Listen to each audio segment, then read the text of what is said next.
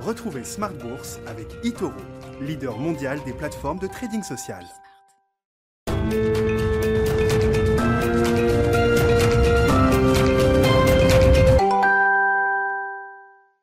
Bonsoir à tous et bienvenue dans Smart Bourse. Smart Bourse, votre rendez-vous bourse deux fois par jour en direct sur Bismart. À midi et demi tout d'abord, une demi-heure pour faire le point à la mi-journée et puis à 18h30 le soir, une heure pour décrypter les enjeux de marché et revenir sur les grands sujets du moment. Et justement, ce soir, au sommaire donc de cette édition, euh, une semaine tout d'abord qui sera euh, sous le sceau de l'emploi aux États-Unis avec la publication du rapport sur l'emploi du Bureau of Labor Statistics vendredi pour le mois de juin.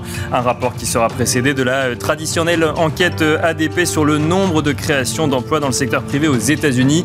Des chiffres qui seront suivis de près alors que la Fed a manifesté son intention de relever ses taux euh, dès 2023, il y a à présent une dizaine de jours, et que Jérôme Powell a insisté dans la foulée sur le fait que l'inflation n'était pas le seul critère pris en compte par la Fed donc pour euh, relever ou ajuster sa politique euh, monétaire, mais que l'emploi était également suivi de près.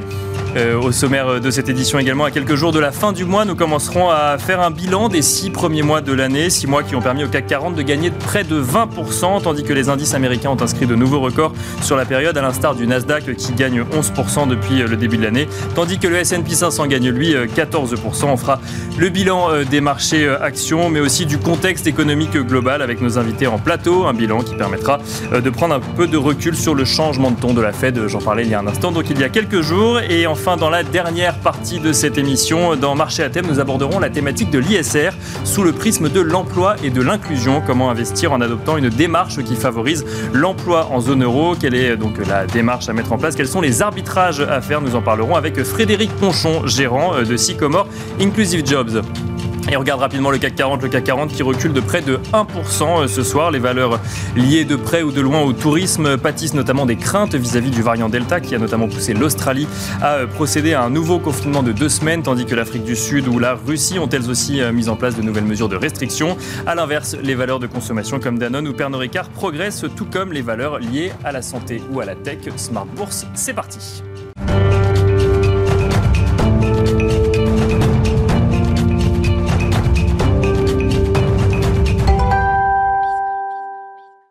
Et on commence avec un résumé de l'actualité euh, financière et boursière du jour avec Alix Nguyen depuis la salle des marchés de Bourse Direct.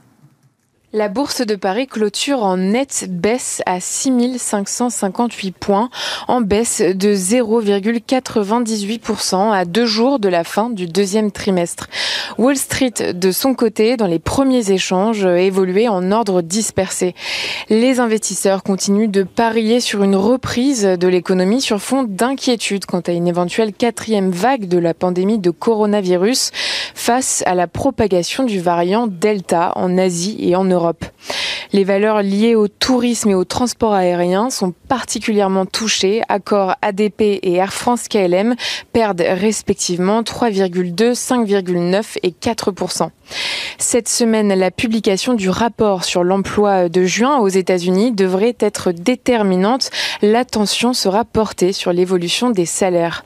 Cette nouvelle donne aiguillera davantage les investisseurs quant à la teneur de la reprise économique à venir et de l'orientation de la politique monétaire des banques centrales. L'évolution des marchés les prochains jours dépendra aussi des enquêtes d'activité dans le secteur manufacturier en Asie, en Europe et aux États-Unis. À noter également la réunion de l'OCDE à Paris. Elle devrait aboutir sur une proposition d'un taux d'imposition minimum des entreprises multinationales.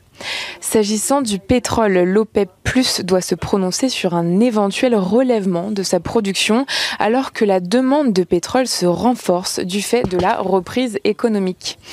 Du côté des valeurs à suivre, le directeur général de Burberry, Marco Gobetti, a fait part au conseil d'administration de son intention de quitter le groupe de luxe britannique en fin d'année alors que dans un communiqué séparé, Ferragamo annonçait le recrutement de ce dernier comme directeur général. Le constructeur aéronautique Airbus a proposé d'assembler l'Eurofighter en Suisse si Berne retient l'avion de combat dans le cadre d'un contrat de défense de 6 milliards de francs suisses. Sanofi a signé un accord avec l'allemand Stada en vue de la cession de 16 de ses produits de santé grand public commercialisés en Europe. Le spécialiste des équipements de production et distribution d'hydrogène zéro carbone McPhee annonçait vendredi avoir été informé d'une fuite de potasse issue de son électrolyseur, une fuite intervenue à la centrale électrique de Grenzach-Willen en Allemagne. L'entreprise s'est engagée à communiquer euh, au marché toute information utile liée à cet événement. Volkswagen cessera de vendre des voitures dotées de moteurs à combustion en Europe d'ici 2035 pour passer aux véhicules électriques. Et puis une autre actualité chez Volkswagen, sa filiale mexicaine s'attendrait à redémarrer la production alors perturbée par la pénurie mondiale de puces électroniques à partir de la semaine prochaine. Et place à l'agenda. Demain, euh, les marchés seront attentifs à 11h aux indices de confiance dans l'industrie et les services en juin dans la zone euro. Et puis euh, aux États-Unis, nous prendrons connaissance de l'indice de confiance des consommateurs de juin publié par le Conference Board. C'était Alix Nguyen depuis la salle des marchés euh, de Bourse Direct. Alix Nguyen que vous retrouverez dès demain à 9h55, puis à midi et demi, 14h55 et 18h30.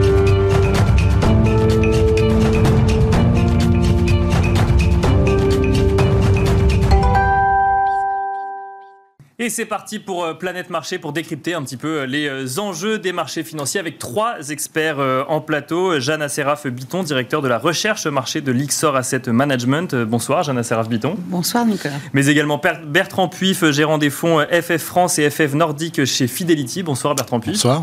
Et Thibaut Prébet, directeur général adjoint de Financière Arbevel. Bonsoir Thibaut Prébet. Bonsoir.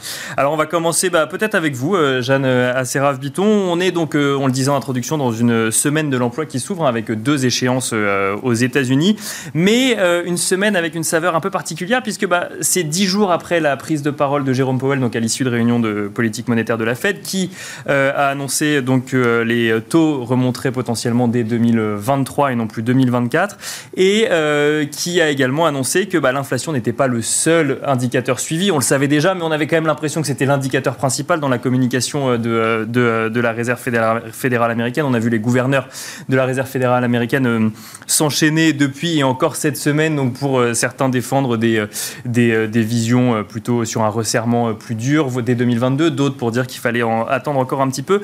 Là, comment est-ce que vous abordez cette semaine, Jeanne Asseraf-Biton, sur justement bah, cette, cette, cette échéance de l'emploi? À mon sens, c'est une échéance importante. je crois que, avant toute chose, les, les, deux questions se rejoignent parce que au-delà euh, de ce qu'on peut avoir comme effet transitoire, voilà, le prix des transports, etc.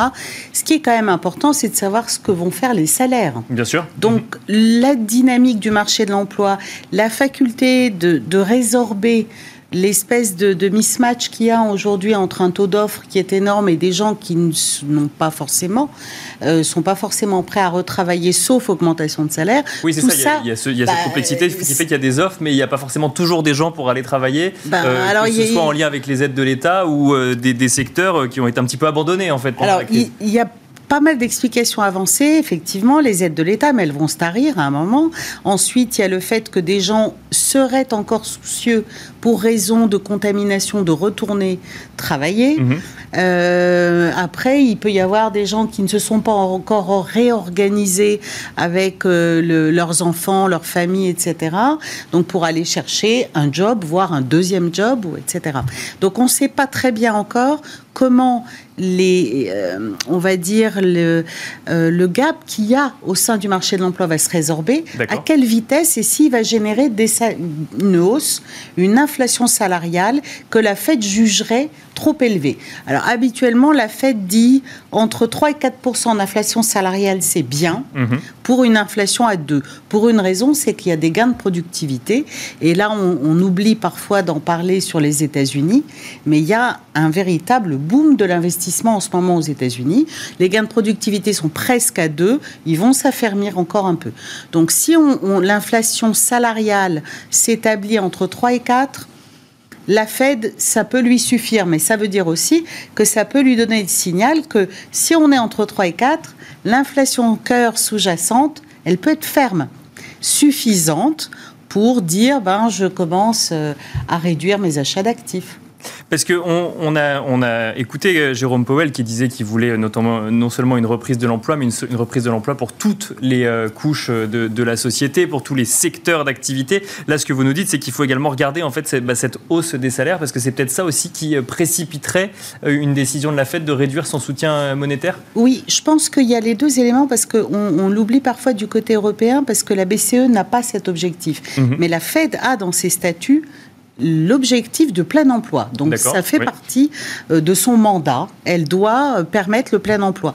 Donc il a peut-être une interprétation euh, globale du plein emploi en disant bah, il faut que tous les secteurs y participent. Mais il y a, à mon sens, aussi la composante salariale qui, elle, va être déterminante pour l'inflation à moyen terme.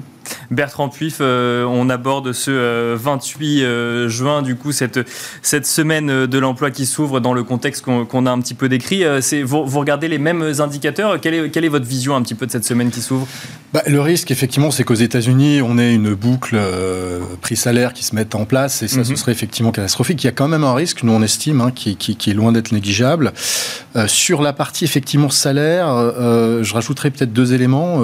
Il y, a le, le salaire minimum à 15 dollars. Si c'est mis en place, c'est hautement inflationniste. Et également, donc, le plan infrastructure qui va créer énormément d'emplois, hein, une pression sur l'emploi, à un moment donné où effectivement certaines personnes se disent est-ce que j'ai envie de revenir ou pas? J'ai touché pas mal d'aides, donc le temps que j'épuise ces aides, hein, on sait comment fonctionnent les Américains, il faut vraiment attendre d'avoir de trésorerie pour aller travailler, euh, notamment dans les emplois peu qualifiés. Euh, et donc c'est vrai qu'on peut avoir quand même, euh, en tout cas, la bourse un peu à un moment donné fantasmée sur cette boucle prix-salaire qui serait pas une bonne chose évidemment. Euh, alors sur du, côté hein, de la euh, de l'offre, nous on pense qu'il y a effectivement des tensions inflationnistes qui sont temporaires, comme ça a été mentionné sur le transport, hein, euh, transport maritime, on sait, des, des, niveaux qui sont pas soutenables et qui qui sont liés à l'engorgement des ports et tout ça. Dans six mois, ce sera sans doute derrière nous. Par contre, c'est vrai que sur certaines matières premières, nous on considère qu'il y a des, des vrais goulots d'étranglement et c'est plusieurs années qu'il va falloir pour résorber cela, et ce d'autant plus qu'il y a ce plan d'infrastructure aux États-Unis, qui en Europe ce plan d'investissement dans les énergies renouvelables. Également, donc la, la, Chine le, le dit pas forcément comme ça, mais est en train de faire sa transition énergétique, qui est et tout ça est hautement consommateur en, euh, en matières premières. Bien sûr, en métaux, donc. en métaux, exactement. En, en, aluminium. Voilà, et c'est vrai qu'on a eu un rebond de ces métaux-là, mais à part le cuivre, qui est un épiphénomène et qui est quasiment le seul qui traite sur ces plus hauts historiques, quand on prend par exemple l'aluminium, qui est au cœur de la, euh, de la transition, on est passé de, effectivement, au plus bas il y a un an, à 1500 dollars la tonne, à 2500. Je rappelle qu'en 2008, le, le, le précédent haut de cycle, on était à 3500. Euh, sur le nickel, c'est encore plus, qui est encore plus clé dans la transition. On est passé de 11 000 au plus bas il y a 12 mois à 18 000 aujourd'hui. 2011, on était à 30 000. 2008, on était à 50 000. Mhm.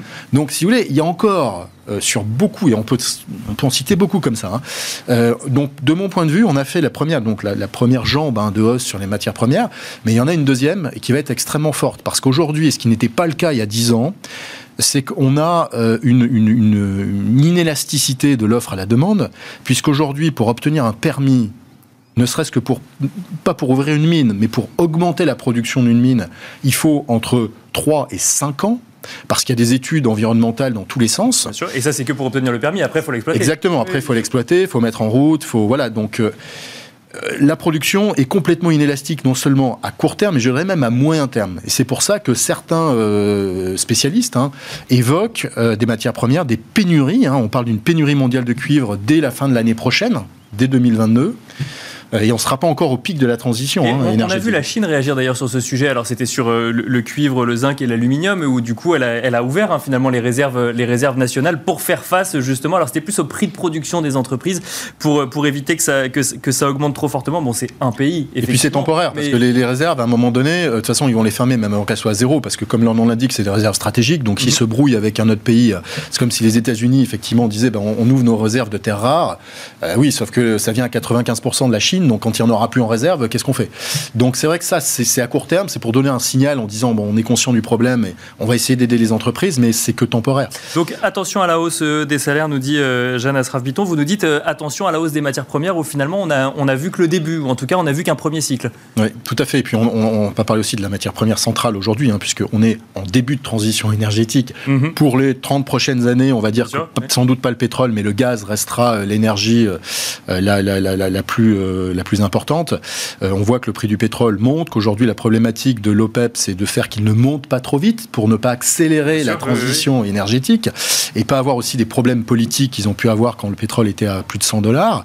Euh, parce que la demande, alors il y a un élément de court terme évidemment dans, le rebond de la demande, mais il y a également donc des éléments qu'on oublie souvent, hein, c'est que euh, on a quand même la moitié de l'humanité qui est euh, l'Asie, même plus aujourd'hui, qui est en croissance. Il y a beaucoup de pays en croissance. L'Indonésie est en forte croissance, le Vietnam est en forte croissance. C'est ces pays-là en normalisé sont fortement consommateurs donc euh, d'énergie et de pétrole ou de gaz. Donc la demande elle est toujours là. Il y a eu un reset avec effectivement la, euh, la crise qui est en train de graduellement on rattrape dans les pays développés, mais on a un sentier de croissance hein, euh, et, et, et même des institutions comme Greenpeace prévoient qu'on aura une consommation plus importante d'hydrocarbures dans 30 ans qu'aujourd'hui. Mais effectivement, le mix va changer radicalement. Hein. Euh, déjà, le charbon, euh, au revoir. Euh, charbon, je rappelle, hein, c'est 50% de la génération électrique mondiale aujourd'hui. Hein. C'est le vrai problème, c'est le charbon. C'est pas le pétrole ou le gaz, c'est le charbon. Et effectivement, le gaz sera sans doute à plus de 80% l'énergie fossile utilisée en 2050. Mais voilà, aujourd'hui, il n'y a pas eu d'investissement pendant 10 ans parce que les prix n'étaient pas là, parce qu'on nous parlait, on, demandait à ces groupes pétroliers de faire des investissements dans les énergies renouvelables Hein, et moins dans leur euh, core business. donc ça fait qu'aujourd'hui, plusieurs sociétés pétrolières sont en train d'évoquer des pénuries. Euh, dans les années à venir parce qu'effectivement ils ont très peu investi et là encore il faut euh, entre 2 et 4 ans quand on commence à investir dans un champ avant qu'il commence à produire. Euh, Thibaut Prébet, donc un premier point d'alerte du coup sur la hausse des salaires aux États-Unis et un deuxième point d'alerte de Bertrand Puif sur la hausse des euh, matières premières. Là, à l'ouverture de cette semaine, alors on est bientôt au bilan, euh, donc à fin juin, au bilan de, mi-année. On est donc du coup dix jours après le changement de ton de la Réserve fédérale américaine, on se disait que les marchés, du coup, avaient quand même les yeux rivés sur, sur, sur ce discours monétaire. On se rend compte qu'il y a d'autres points d'attention quand même qu'il faut, qu'il faut avoir en tête aujourd'hui. Ah, le marché aujourd'hui n'a pas beaucoup de points d'attention. C'est-à-dire qu'il se passe quand même globalement rien. Euh, quand on arrive le matin et qu'on regarde les, futurs, donc les prévisions euh, des indices américains, en général le matin ils sont entre moins 0,04 et plus 0,03. Donc euh, c'est vrai que c'est amusant de noter qu'à ce moment, un peu comme d'ailleurs pendant l'année 2017, on se disait c'est une période de danger, voilà, il y a l'inflation qui repart, ça va être compliqué. Et on avait eu en 2017 une année où il y avait eu quatre variations de plus d'un pour cent sur les marchés américains, contre 100 et quelques années suivantes. Et là, de la même manière, on se disait le mois de juin, ça va dépoter sévère et il se passe globalement rien. D'accord. et en fait, la raison qu'on peut comprendre, c'est que tout le monde s'est dit, bah, à partir du moment où on verra après. Et en fait, euh, quand on a des statistiques un peu inquiétantes sur le front de l'inflation, bah, les taux ont plutôt eu tendance à baisser. Et quand on a des statistiques plutôt réjouissantes sur le, sur le côté contenu de l'inflation, le marché n'est pas plus intéressé dans l'autre sens non plus. Donc on est dans une période en fait où ceux qui euh, euh, seront un peu cyniques diront bah, comme il n'y a rien d'autre à acheter, le marché monte un peu tranquillement tous les jours, avec quelques séances comme aujourd'hui où il y a quand même des rotations sectorielles qui peuvent être violentes. D'autres diront juste qu'il y a une contrainte microéconomique qui est très forte, c'est-à-dire que la dynamique d'entreprise est très solide, et ça, c'est difficile d'aller contre. Mais ce qui est sûr, c'est que euh, le degré d'inquiétude des, des, acteurs de marché ces dernières semaines ne se reflète pas dans ce qu'on voit de la bourse, qui est une sorte de marche en avant euh, calme et ininterrompue. Les investisseurs disent que l'inflation est un phénomène transitoire, et les banques centrales commencent à dire que peut-être que ce serait moins transitoire que ça. Donc c'est vrai qu'on est encore dans cette... On n'a pas défini ce que c'était que le transitoire. Et puis on ne sait pas ce qui est transitoire. et puis on ne sait pas ce qu'elles veulent. Parce qu'en réalité, ah. en réalité, ça fait quand même dix ans qu'elles essayent de nous sortir d'un régime déflationniste. Mmh, Donc euh, elles ont certainement pas envie de compromettre dix ans de Pour travail. Pour rembourser la dette des États, c'est peut-être mieux d'être Mais même, même, même sans regarder ce problématique d'accumulation de dette qui est colossal, mais même intrinsèquement, ça fait dix ans qu'elles emploient toutes les politiques qu'elles créent, qu'elles innovent pour essayer de nous sortir du régime déflationniste. Donc, si on y arrive enfin, mmh. je pense qu'elles ne vont pas vouloir casser la dynamique rapidement. Ça, veut dire quoi ne pas vouloir casser la dynamique rapidement? Ça veut dire que bon, on augmente les taux, mais que euh, on est très très prudent, par exemple en ce qui concerne la Fed sur euh, sur la réduction du soutien monétaire. D'abord, ouais, elles augmentent pas les taux d'abord. Hein. elles commencent par réduire leurs achats d'actifs. Donc mhm. ça, elles se donnent euh, probablement six mois.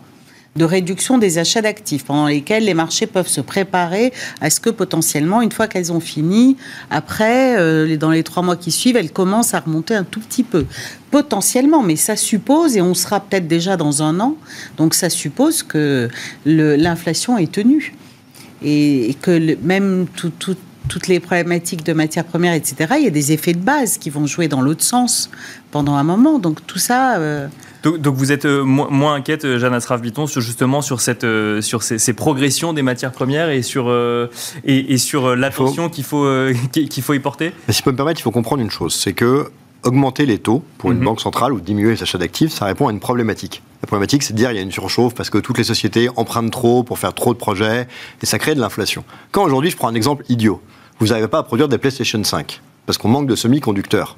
Si vous dites on va monter les taux, il n'y a pas une personne qui va se dire attendez, je vais arrêter d'acheter le PlayStation 5. On a mhm. des pénuries qui sont structurelles liées au fait qu'on n'a pas produit. On peut monter autant les taux qu'on veut, ça changera rien aux gens qui ont envie d'acheter un bien qui n'est pas disponible pour l'instant et qui attend qu'il le devienne. de toute façon, la question de la Banque centrale, elle est surtout d'essayer de savoir quel est le régime normal pour voir s'il faut le refroidir ou pas. Mais tant que c'est un régime qui n'est pas du tout normal et qu'on ne peut pas refroidir, à l'instant T, c'est moins un sujet. Donc en fait, elle a besoin d'attendre la période, entre guillemets, où on rattrape des anomalies, des problèmes de stockage, parce que parfois il y a des secteurs où il n'y a eu aucune production pendant six mois l'année dernière. Puis dès qu'on se dit maintenant, on n'est plus dans euh, l'effet rattrapage, on est dans un effet qui s'est normalisé, là, elle peut réfléchir. Mais je veux dire, ralentir un marché, monter les taux, il faut que ça, ça, doit être un objectif pour une raison. Il y aurait un objectif quand même. Il y en aurait un. Moi, je, je, je suis convaincus qu'ils vont attendre autant qu'ils vont pouvoir avant de bouger. Mais ils pourraient avoir un objectif. C'est qu'ils sont aujourd'hui dans des politiques monétaires qui sont pour le moins non orthodoxes. Donc ils pourraient vouloir regagner des marges de manœuvre, mhm. ils n'en ont plus, pour le cas échéant à la prochaine crise en avoir. Donc ce serait leur objectif. Moi je pense qu'ils ont, euh, ils ont trop, on va dire, euh, trop tenté pendant dix ans, dix ans d'efforts pour refléter les économies, pour, euh, euh, pour agir prématurément. Donc moi, je suis complètement convaincue, je pense qu'ils vont attendre. Et c'est vrai que on regarde les matières premières, hein, comme disait Bertrand, on les regarde de près. La seule chose, c'est qu'on a peut-être un scénario un peu moins favorable sur euh, les infrastructures aux États-Unis, etc. Et il nous semble que voilà. Bah alors parlons-en justement. Donc là, on est sur un, plan de 1200 euh, milliards euh, de dollars d'infrastructures aux États-Unis. Bon, il y a eu des, petits, des, petits rebonds là vendredi où Joe Biden a dit bah, je ne signerai pas puisque le plan d'infrastructure humaine n'est pas sur mon bureau. Puis finalement, bon, il, va quand même le signer. puis c'était peut-être un moyen, avec le recul en fait, d'embarquer l'aile gauche des démocrates avec lui.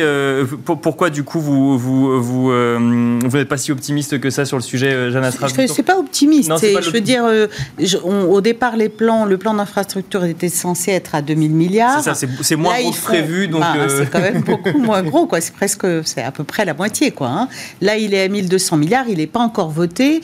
Donc, il met une condition sur le plan des families, le family plan, donc le plan social. le plan social, s'il doit se faire en bipartisan avec réconciliation, il va forcément être sacrément euh, downsizé. Hein. Parce que euh, ils arrivent, quand vous le faites en réconciliation, il ne peut pas augmenter le déficit. Mhm. Or, ce qu'ils ont mis en face pour le financer n'est pas suffisant. Donc, pas de, euh, donc moins de pression sur les matières premières selon vous à court terme, ou en tout cas à suffisamment moyen ou long terme pour que non, je dis, je, même réduit, le plan reste quand même significatif. Je, ne dis pas ça. Je, dis simplement qu'on a un scénario sur les plans d'infrastructure, d'abord qui sont décennaux. Mhm. bien sûr, oui, on, est sur voilà. on est sur Et là, là moi, j'étais pas sur le long terme, hein, honnêtement, c'était plus sur la, période. Et on les surveille, mais on a l'impression que les entreprises peuvent absorber euh, une certaine hausse des matières premières sans que leur marge soit, dégradée, parce qu'il y a un levier opérationnel euh, euh, qui va jouer à plein. quand est-ce qu'on a vu l'économie américaine en hausse de 7%, l'économie européenne de 4% cette année et l'an prochain, voire plus cette année à mon avis, mais bon, ben, le levier opérationnel va jouer à plein. Donc il y a quand même de la marge pour absorber un peu de, hausse des coûts des matières. Bertrand Plouffe, un, mot peut-être sur ce plan d'infrastructure de Joe Biden?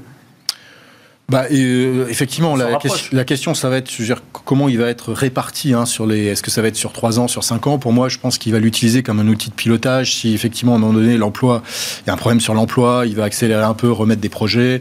Donc, c'est aussi quelque chose qui lui donne de la flexibilité.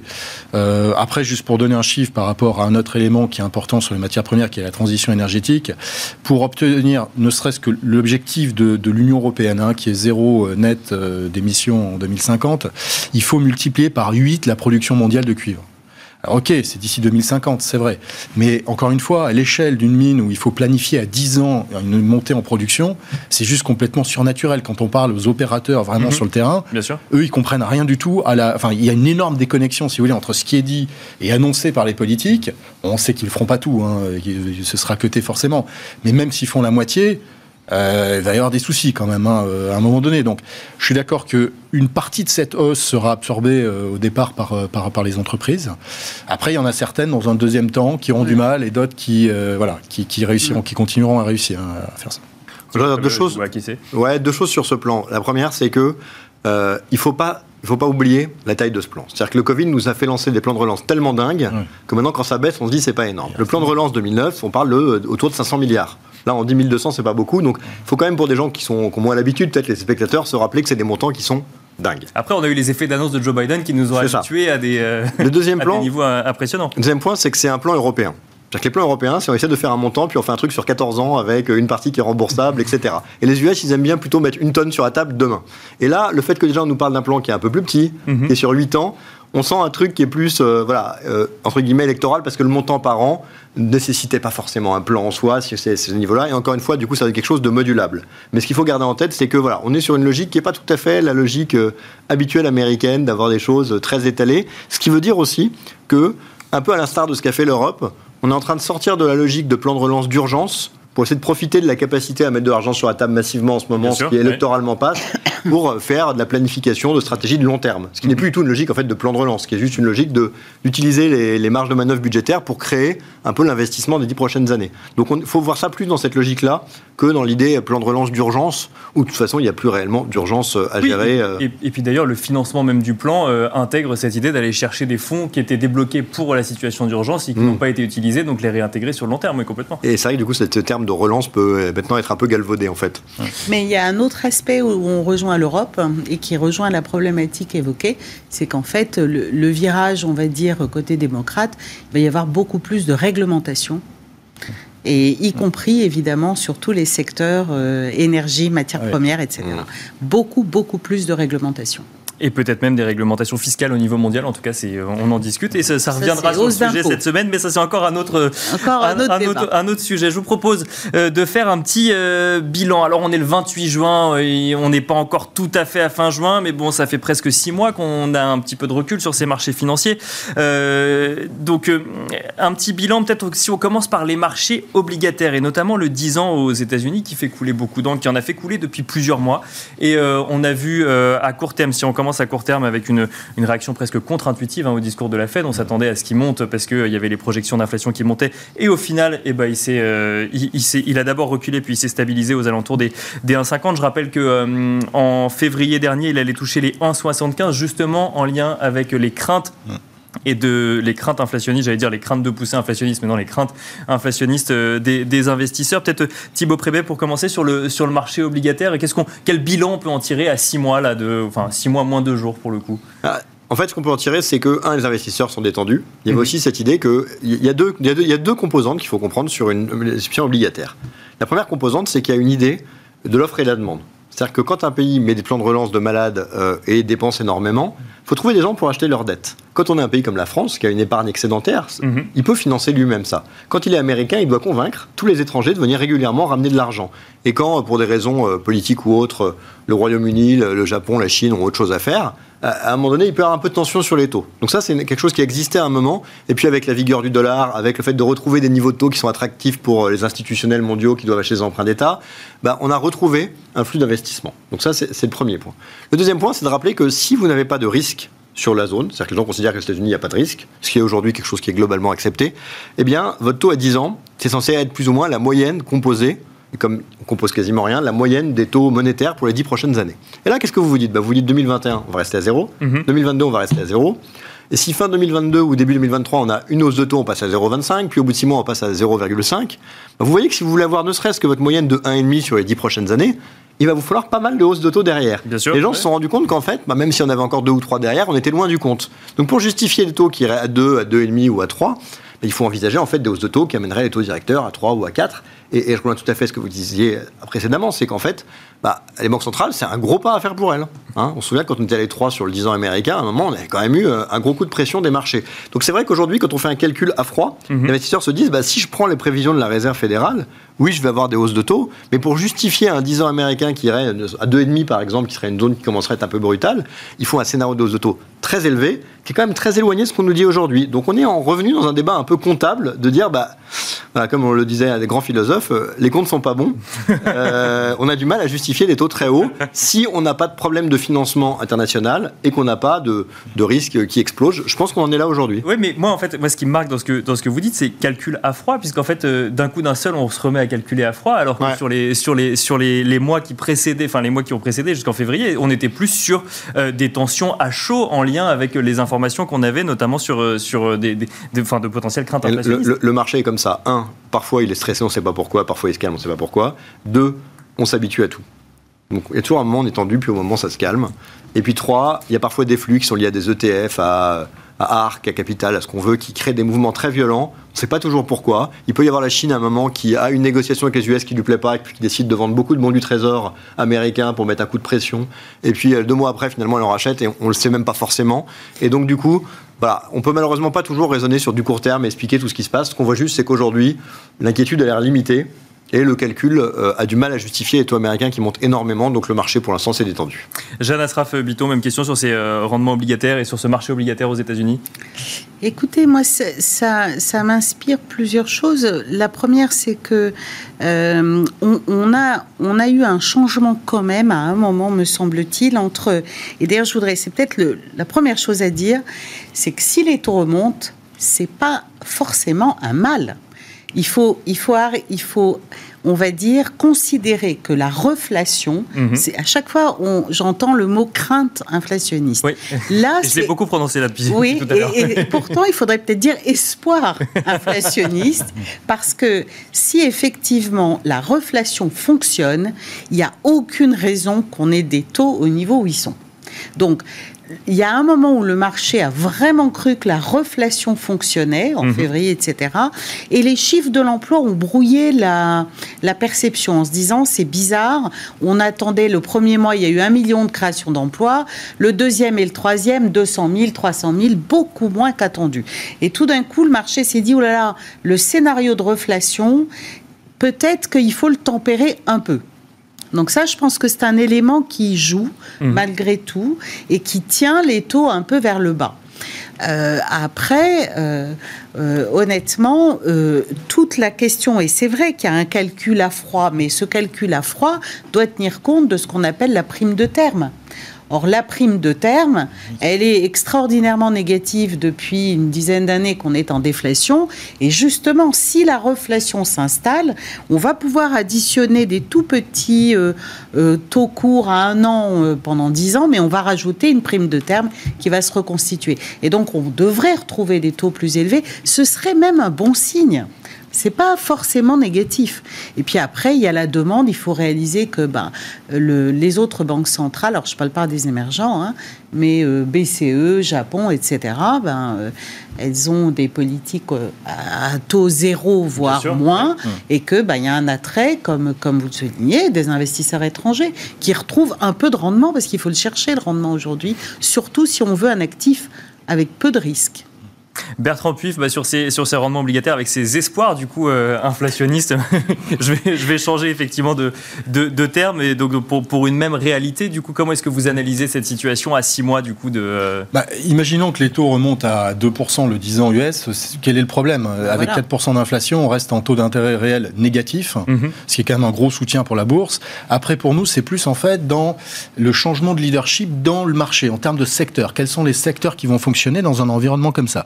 Dans un environnement de reflation, clairement, les belles valeurs de croissance qui traitent à 65 fois les profits, comme Hermès ou euh, L'Oréal à 55 fois, enfin, on a toute la collection en France qui fait que le CAC est effectivement. Bien sûr, bah, les valeurs très bien. Hein. finalement. Voilà, c'est vrai que ça, pour le coup, euh, on a du mal, nous, à voir les multiples continuer à, à, monter euh, dans un environnement reflationniste comme ça.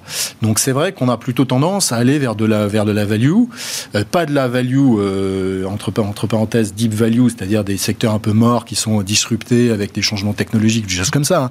Mais typiquement, l'exemple des matières premières est intéressant, les financières aussi, le pétrole. on a beaucoup en fait de, secteurs qui ont été délaissés pendant 10 ans, qui sont revenus un peu en grâce depuis le mois de novembre. Hein. Mais quand on regarde, par exemple, on prend un indice value par rapport à un indice croissance sur les cinq dernières années. On est passé, c'est vrai qu'au au pire, là, en février, euh, donc juste avant que la crise du Covid éclate, on était euh, allé euh, jusqu'à 140 pour la, croissance indice 100 il y a 5 ans, et on était à 60 sur la value. On n'a jamais eu un écart comme ça, c'était juste complètement inimaginable. L'élastique s'est un petit peu contracté, donc on est remonté, on est passé de 60 à 80, 85 sur la value, ce qui en soi est une énorme hausse en absolu, mais on est toujours, par rapport à il y a 5 ans, en dessous. Mhm. Et euh, la croissance, elle est passée de 140 à 135. Alors, si vous voulez, on reste encore. Ce que je veux dire, c'est qu'on reste surévalué sur la croissance, notamment si on, on croit à la reflation et à la, la pontification de la courbe des taux. Vous ne la voyez pas, cette rotation sectorielle dont on, dont, on, dont on parle en fonction, de en fonction des réouvertures des, économies? Alors, bah si, parce qu'il y a des secteurs cycliques qui sont dans la value hein, et qui bénéficient de la réouverture. Aujourd'hui, euh, le, le, tourisme, par exemple, c'est devenu un secteur qui est quand même value. Donc, c'est vrai que la réouverture des économies favorise ce secteur Mais dire que la réouverture des économies va favoriser L'Oréal, LVMH, euh, Kering et, euh, euh, et, Hermès, j'ai un peu effectivement du mal. voilà, donc certes, comme toutes les sociétés, elles ont été, leur croissance a été un petit peu réduite à cause de ça, mais quand on traite à 60 fois les profits, honnêtement, bon. Mais ce qui est important de voir, c'est quand on passe de 1,50 à 2 sur la composante taux d'un taux d'actualisation, mhm. Ah, c'est juste euh, complètement dingue sur une valeur de croissance. C'est-à-dire qu'on peut avoir une, justifier une baisse d'objectif de cours de 30 ou 40%. Donc euh, c'est là où effectivement je pense qu'on on est un petit peu sur des, euh, sur des œufs, sur ces valeurs-là. Pas toutes encore une fois, hein. il y a des belles valeurs de croissance qui ont aussi des, des valorisations qui sont, qui sont basses. mais voilà, il y a quand même des, des, darlings du marché qui représentent des gros poids dans l'indice. Bien sûr. Pour moi aujourd'hui c'est un facteur quand même de risque significatif à, à moyen et... justement ça fait la transition toute trouvée bah, avec les indices euh, le CAC 40 presque 20% depuis le début de l'année, le DAX un peu moins 14% depuis le début de l'année. Bon là on temporise. Alors euh, effectivement, ça correspond à peu près hein, au discours de la Fed. Hein. désolé, j'y reviens, mais ça correspond à peu près euh, cette phase de temporisation. donc du coup à vendredi 18 ou jeudi 17. Qu'est-ce qu'on peut en penser de ces indices que là on est parti sur une phase d'été plus calme en attendant en attendant la rentrée? C'est compliqué hein, de savoir si les étés vont être calmes ou pas. surtout dans un contexte dans le contexte actuel. Voilà, surtout dans le contexte actuel. Je pense que si par hasard il y avait une recrudescence, on ne le souhaite pas, de l'épidémie au travers des variants et que de certaines mesures étaient adoptées pour réduire la circulation des personnes en Europe ou aux États-Unis euh, et de facto euh, refermer certains secteurs partiellement ou totalement, je pense que là, le marché baisserait quand même sensiblement. Euh, donc voilà, donc il y a quand même des facteurs de risque. Après, euh, effectivement, on peut tout à fait passer un été où on, se revoit au mois de septembre, mais il n'y a rien eu. Euh. alors, il y a quand même les publications des sociétés au mois de, juillet et quelques-unes en août qui vont être quand même très importantes pour renforcer ce qui a été dit, c'est-à-dire l'aspect micro. Est-ce qu'on a effectivement une les, sociétés sont, voilà, sont en train de rebondir euh, fortement, mais voilà, ce qui, est, ce qui est risqué quand même, c'est que le marché anticipe déjà un rebond, donc il faut qu'elle soit en ligne ou un peu au-dessus quand même. Hein. Hum, voilà, notamment celles qui sont déjà bien valorisées. C'est là où il peut y avoir quand même un petit risque micro. Thibaut Prévet, euh, marché action. Alors, je vais vous donner quelques chiffres, hein, mais Dow Jones plus 12% depuis le début de l'année, S&P 500 plus 14% depuis le début de l'année, Nasdaq plus 13% depuis le début de l'année, DAX plus 14%, CAC 40 plus 20%. On, il, fait bon, euh, il fait bon être en France aujourd'hui ou c'est juste qu'il y avait un effet rattrapage euh, Non, c'est pas l'effet rattrapage parce que l'année dernière, il y a beaucoup d'autres indices européens qui n'ont pas été géniaux. C'est juste que on est aujourd'hui, euh, quand on est investisseur sur les marchés financiers, lié à des indices mhm. parce que les gens comparent et que c'est normal. Donc Bien sûr, euh, ça fait complètement. 15 ans quand vous regardez un indice italien, bah, c'est des banques. Donc tout le monde est très content parce que tout le monde éclate l'indice italien parce que c'est facile de faire mieux que les banques. Euh, et avant tout le monde était content d'éclater l'indice euh, CAC puisque le CAC, si vous vous souvenez les dernières entrées de- dans le CAC, c'est des sociétés comme Worldline, comme Dassault Systèmes, comme Capgemini, donc des sociétés innovantes. Mhm. Avant ça, le CAC c'était un truc euh, tout mou avec euh, des pétrolières, etc. et des banques. Oui, bien sûr. Et donc ça montait jamais, donc on bastait le CAC. Il se trouve que depuis, il y a une émergence colossale du luxe, qui est totalement unique. hein, euh, comme ça. Et donc le, le luxe euh, élargi, c'est 40 à 50% du CAC, qui cartonne tous les ans depuis euh, allez, 5-6 ans pour la totalité des sociétés, depuis que Kering a rejoint un peu le- la dynamique très forte de l'EVMH. Donc on a un indice qui est en fait un indice luxe, ce qui aujourd'hui est totalement impossible à battre, d'autant plus que la Chine s'étant rouverte le plus vite. Bah, du coup, les, ces sociétés qui ont naturellement une expo très forte À la très Chine, forts. effectivement. Oui. Mais c'est pas lié à l'année dernière, c'est juste lié que c'est un indice luxe, et qu'un indice luxe aujourd'hui, c'est pas facile à battre. Euh, de la même manière qu'il y a des années où le Nasdaq est impossible à battre. Et puis il y a d'autres années où, au contraire, le CAC, c'est vraiment une bonne nouvelle. Donc, ça, c'est des compositions d'indices. C'est très important pour l'investisseur. C'est pas juste. Ouais, parce que tout le monde vous compare au CAC. En fait, il y a des années où c'est imbattable et des années où c'est impossible de ne pas le battre. Euh, pour l'investisseur, le, le sujet, il est de plus long terme. C'est-à-dire de se dire. Oui. quelles sont les thématiques auxquelles on croit. Typiquement, le luxe, c'est un problème parce que ça fait partie des valeurs de croissance qui sont très chères. Complètement. Il y a d'autres valeurs de croissance, par exemple dans le digital, Hmm. qui sont beaucoup moins chères et qui ont des perspectives plus fortes. C'est-à-dire que quand le marché baisse depuis quelques mois, il y a un côté qui est très contradictoire intellectuellement dans l'idée où des secteurs value, on dit c'est pas cher donc ça monte parce qu'il y a de l'inflation, sauf que ces secteurs consomment beaucoup de matières premières. Donc les matières premières qui montent, c'est pas en soi une bonne nouvelle.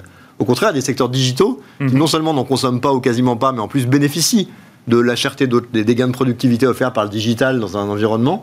Et elles, elles en profiteraient plus tôt et elles baissent plus tôt. Alors ça, c'est les thématiques de marché. On s'était connu il y a quelques années où tout, tout, tout suivait le pétrole et le matin, les biotech variaient comme le pétrole, ce qui intellectuellement n'a absolument aucun sens, mais le marché est comme ça. Et donc dans cette logique-là aujourd'hui, il faut sortir un peu des indices et essayer d'avoir une vision stratégique de long terme qui va donner les grandes tendances. Et, et là où je pense que c'est important de faire les deux, il faut être stratégique, donc aller vers des valeurs vertes, des valeurs digitales qui sont des grandes thématiques de long terme.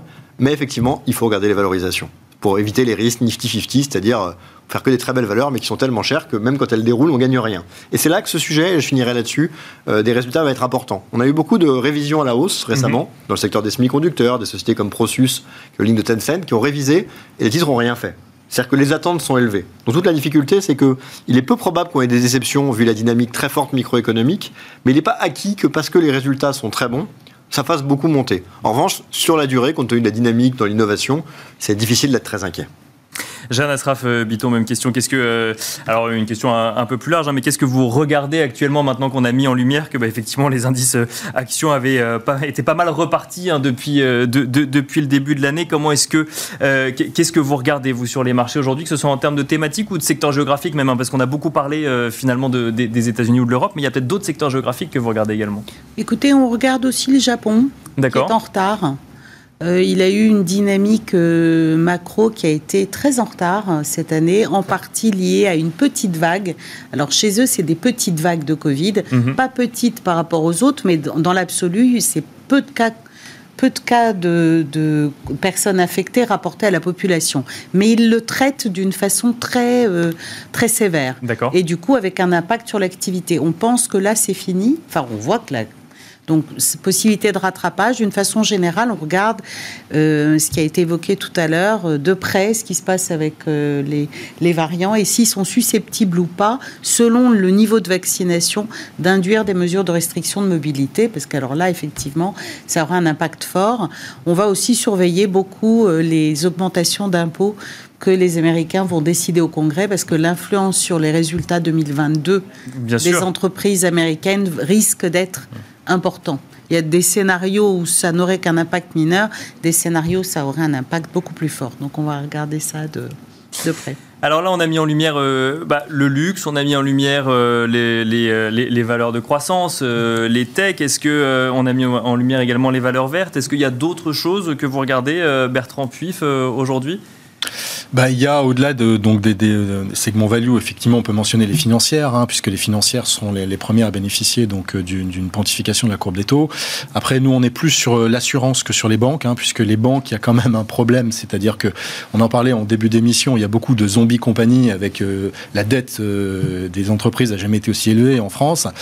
Clairement, quand tout ça va se normaliser, il va y avoir de la casse, hein, et donc le, les taux de défaut vont augmenter sur les entreprises et Ça fait un bout de temps qu'on le dit, effectivement. Voilà. temps, effectivement. La, question, c'est est-ce que ça va se faire graduellement sur plusieurs années ou est-ce que ça peut venir en 6 mois, 12 mois et pour auquel cas ce serait quand même un problème de gestion pour les banques, même si elles ont des bilans qui sont quand même plutôt euh, maintenant solides, beaucoup plus qu'il y a, une dizaine d'années.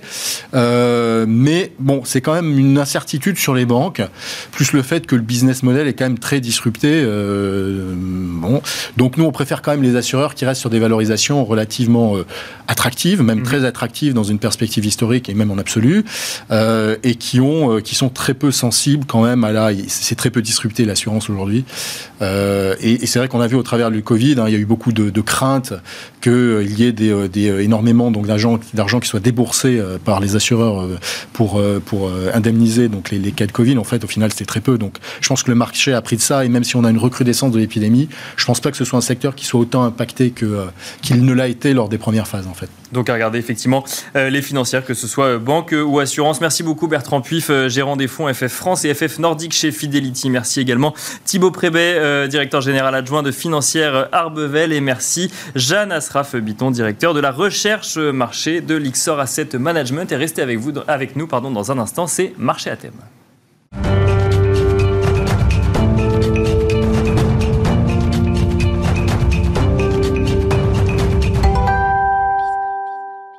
Et nous sommes à présent dans Marché à thème, Marché à thème où nous allons nous intéresser à la gestion d'un fonds ISR avec Frédéric Ponchon, gérant chez Sycomore Asset Management et notamment euh, gérant du fonds Inclusive Jobs. Bonjour Frédéric Ponchon.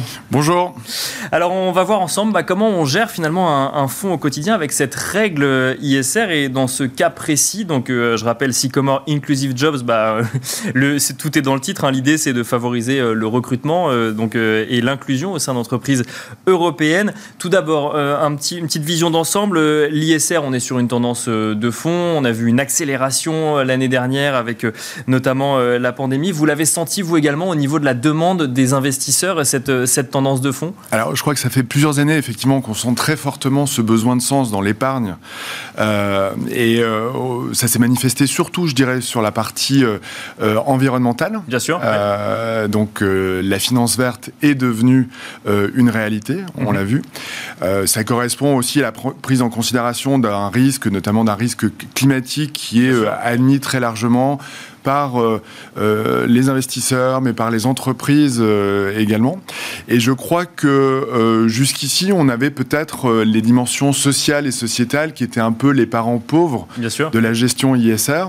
Et à mon sens, là, finalement, la crise de la Covid a permis aussi de s'intéresser davantage à ces sujets et on sent beaucoup d'intérêt aujourd'hui pour ces sujets sociaux, sociétaux et notamment celui des inégalités. Euh, et les inégalités, euh, à mon sens, c'est euh, un risque systémique qui est aujourd'hui un petit peu sous-estimé.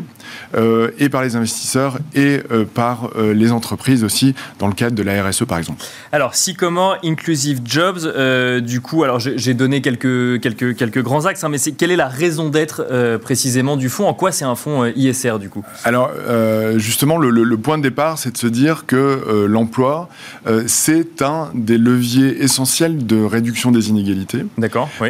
c'est du point de vue des objectifs de développement durable un des vrais objectifs, le numéro 8, euh, travail décent des Nations Unies. Des Nations Unies, exactement. Euh, l'objectif numéro 8, donc travail décent et, euh, croissance économique, avec mhm.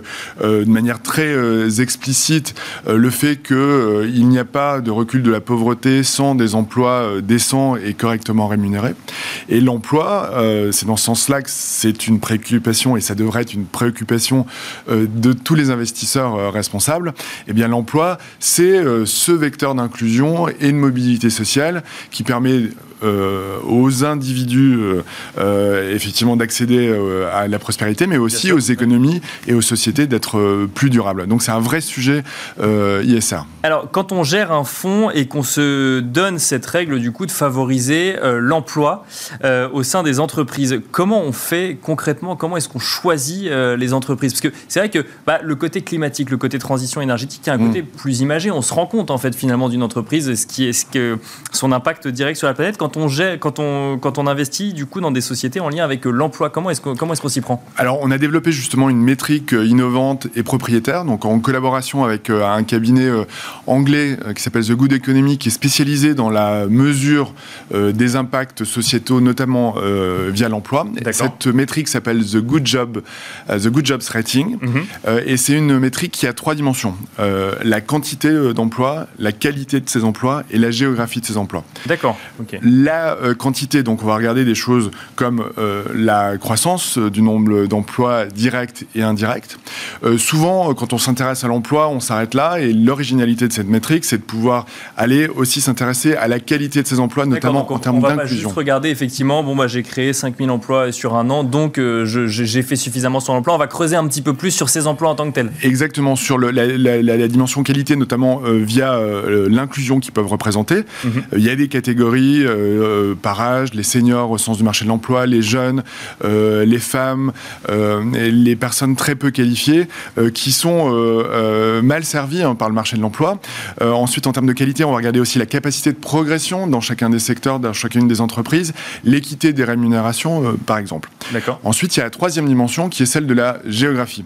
La géographie, on comprend bien que créer un emploi dans le centre de Paris, de Francfort ou de Londres, c'est pas la même chose que de créer un, un emploi dans un bassin économique qui en a euh, réellement besoin et où cet emploi va pouvoir avoir une traction euh, sur euh, l'économie locale qui va être plus importante. Donc on étudie aussi où sont les sièges sociaux, où euh, l'emploi est offert et on valorise davantage les entreprises euh, justement qui sont dans ces endroits où on en a besoin vraiment. Donc en fait, on rentre vraiment dans le détail et on, se rend, enfin, on, va effectivement chercher finalement les entreprises qui font des efforts au-delà de mettre, mettre un emploi effectivement sur, sur le marché du travail, 1, 10, 100 ou 1000. On va regarder celles qui se, s'investissent réellement pour, pour l'inclusion en fait et faire revenir des gens vers, l'emploi, vers le Exactement. Je crois qu'il y a trois grandes disruptions en ce moment du marché euh, de l'emploi et qui vont s'accélérer sur la décennie qui vient, c'est la transition écologique, euh, la transition digitale, l'automatisation de nombreux emplois, et puis euh, l'élément démographique avec la hausse de l'âge de la retraite, la difficulté de trouver pour les seniors un emploi, mhm. et puis la difficulté pour les jeunes de rentrer dans le marché de l'emploi. Il y a deux fois plus de, de, chômage chez les jeunes en Europe que sur la population globale.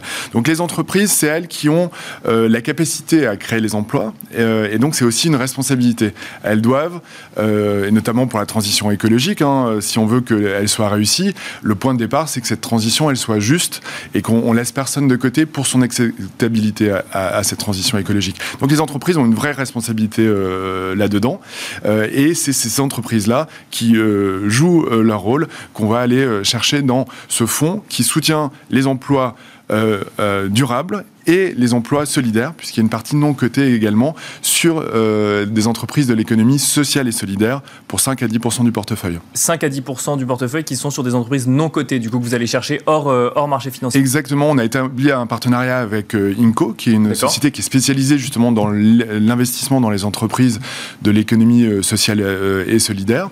Et là, l'idée, c'est vraiment d'aller chercher des entreprises qui apportent des opportunités d'emploi à des gens qui sont extrêmement éloignés du marché traditionnel de l'emploi. Ça peut être euh, des chômeurs de très longue durée, des personnes très peu qualifiées, euh, des migrants, euh, des personnes qui souffrent de handicap.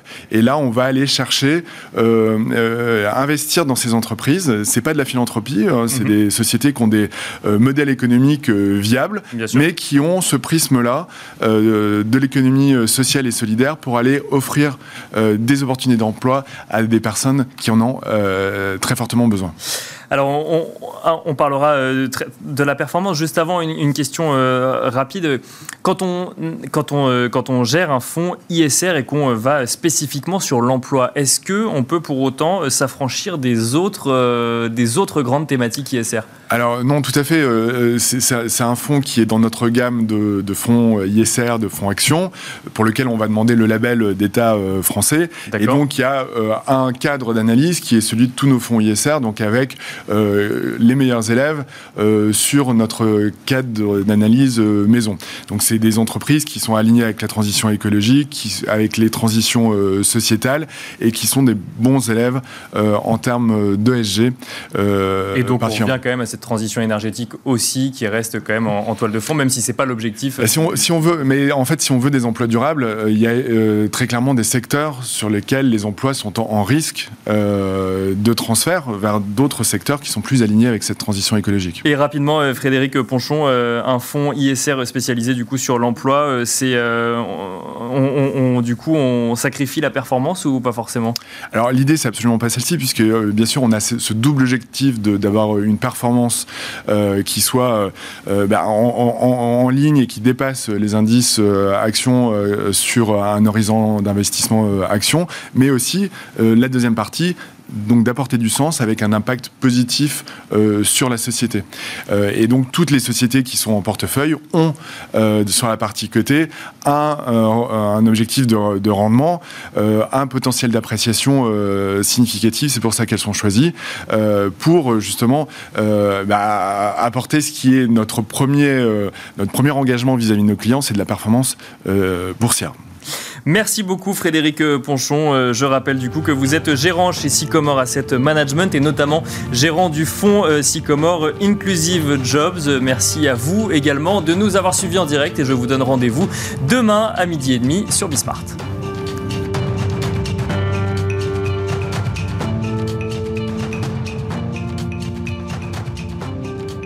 C'était Smart Bourse avec Itoro, leader mondial des plateformes de trading social.